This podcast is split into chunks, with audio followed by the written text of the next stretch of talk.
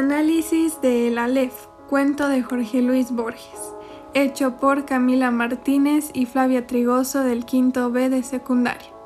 Información, año y lugar de publicación.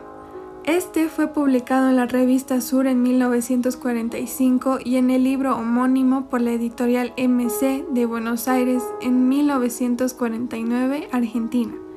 El libro al que pertenece es El Aleph. Datos de la obra.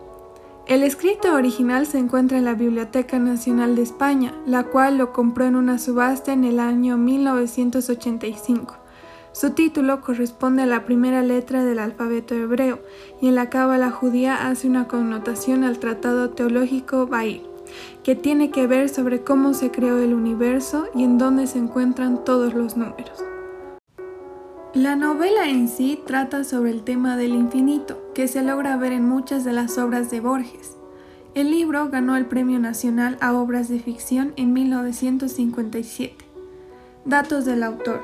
Jorge Luis Borges nació el 24 de agosto de 1899 en Buenos Aires, Argentina. Es un destacado escritor de cuentos, poemas y ensayos considerado una figura clave tanto para la literatura en habla hispana como para la literatura universal. Algunos de sus cuentos más conocidos son El Aleph, Las ruinas circulares, Utopía de un hombre que está cansado, entre otros. Argumento de El Aleph.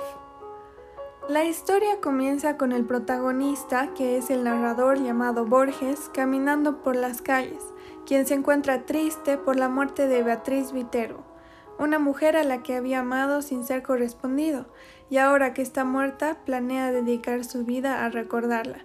Es por eso que cada 30 de abril visita la casa del padre de Beatriz, porque es el día de su cumpleaños. No pasaba ningún año en el que no visitara aquella casa.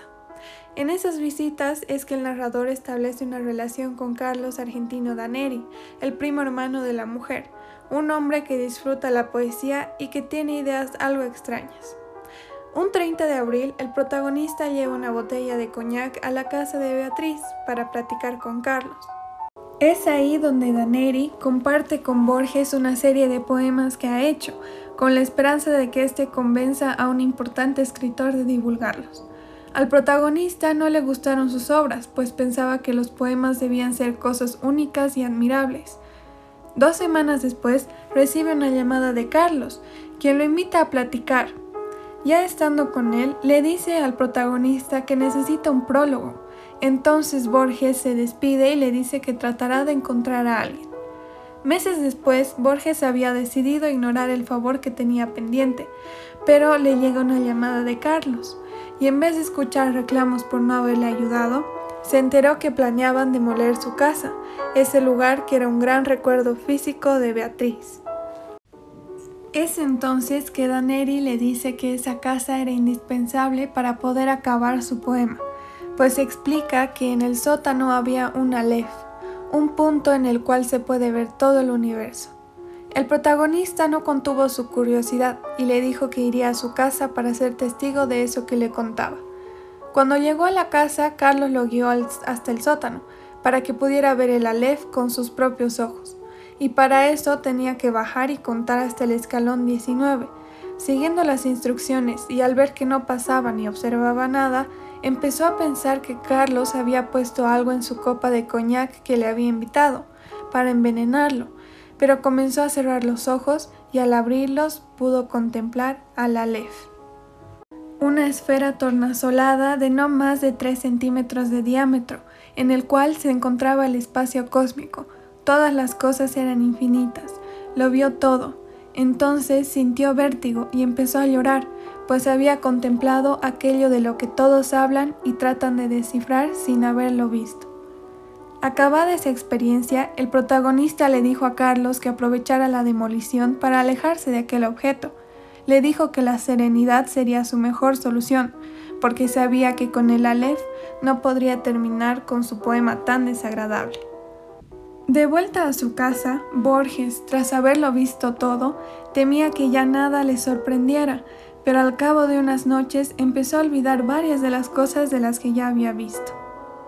Años después, el protagonista se entera que Carlos había ganado el Premio Nacional de Literatura, enfureciéndose, pues él no había recibido ninguno. Borges, por su parte, continúa pensando en el Aleph y en la posible existencia de otros iguales, y tampoco olvida a Beatriz, quien se va perdiendo en su inmensa mente. Análisis el Aleph se desarrolla como una literatura fantástica. El desarrollo del relato se centra en elementos mágicos a la hora de describir este. El protagonista empieza a revivir los recuerdos de su querida amiga difunta Beatriz, la cual hace el papel de conectar a los personajes principales, Borges y el primo de Beatriz, Carlos. En esta conexión, Carlos se encargará de mostrar a Borges algo extraordinario y perturbador. El relato se va desarrollando en un ambiente sereno y triste hasta que se descubre el Aleph. Ahora el lector se centra en el descubrimiento de esta esfera en la que se puede observar el universo desde todos los ángulos posibles. Es un acceso breve al infinito.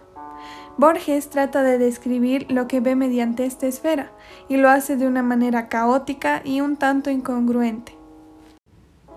Es aquí donde la curiosidad del protagonista despierta y se pregunta si habrá otros Aleph en el universo o de dónde sacó Carlos ese nombre. Es así que Borges nos pone en relación al símbolo del Aleph. El Aleph es la primera letra del alfabeto hebreo. Esta letra corresponde a la raíz espiritual de todas las letras. Para la Cábala, esta letra significa el todo supremo, la representación abstracta de lo divino aquello que puede ser considerado como Dios. Se pregunta entonces si Carlos eligió ese nombre o si lo leyó en los diferentes libros que el Aleph le pudo revelar. Asimismo, cree que el Aleph que vio fue uno de los que presenta las diferentes religiones que hay, que presentan a un símbolo que trata de explicar la profundidad de la existencia, pues ya se ha deducido que a Borges le gusta hablar sobre los datos de las religiones que conoce en sus textos. En el cuento en sí es interesante la manera en la que Borges introduce al lector a la historia, como si se tratase de un argumento aparentemente normal, lamentándose con un amor perdido. Pero a medida que avanza la historia ya se va estableciendo el elemento salvaje e impredecible, que es el Aleph, lo que funciona como distractor y que permite hacer que el impacto del Aleph sobre el lector sea mucho mayor de lo que pudo haber sido si se lo hubiera descrito desde un principio. Se cree además que esta historia hace referencia a la Divina Comedia de Dante Alighieri, en el nombre del poeta Daneri y en nombre de Beatriz. El descenso al sótano del protagonista se compara con el descenso de Dante al infierno. Finalmente, el hecho de que Daneri haya ganado un premio nacional de literatura impresiona tanto al narrador como al lector, lo que refleja en forma de broma el por qué Borges no recibió el Premio Nacional en 1942. Reseñas. Este cuento deja al lector con la intriga de si existe un símbolo u objeto que nos pueda mostrar todo el universo, si hay un microcosmos en algún lugar del planeta o si algún ser humano ya lo haya encontrado o si éste está cerca de encontrarlo, si tal vez dicho objeto no sea destinado a ser encontrado en lo absoluto o posiblemente alguno de nosotros ya lo haya encontrado, pero ya se fue olvidando todo aquel conocimiento que contempló. Este cuento deja al lector con la idea de que nunca tendrá el conocimiento pleno de todo, o que probablemente una vez sí lo hizo, pero que ese conocimiento se fue desvaneciendo en su mente como un recuerdo. Gracias.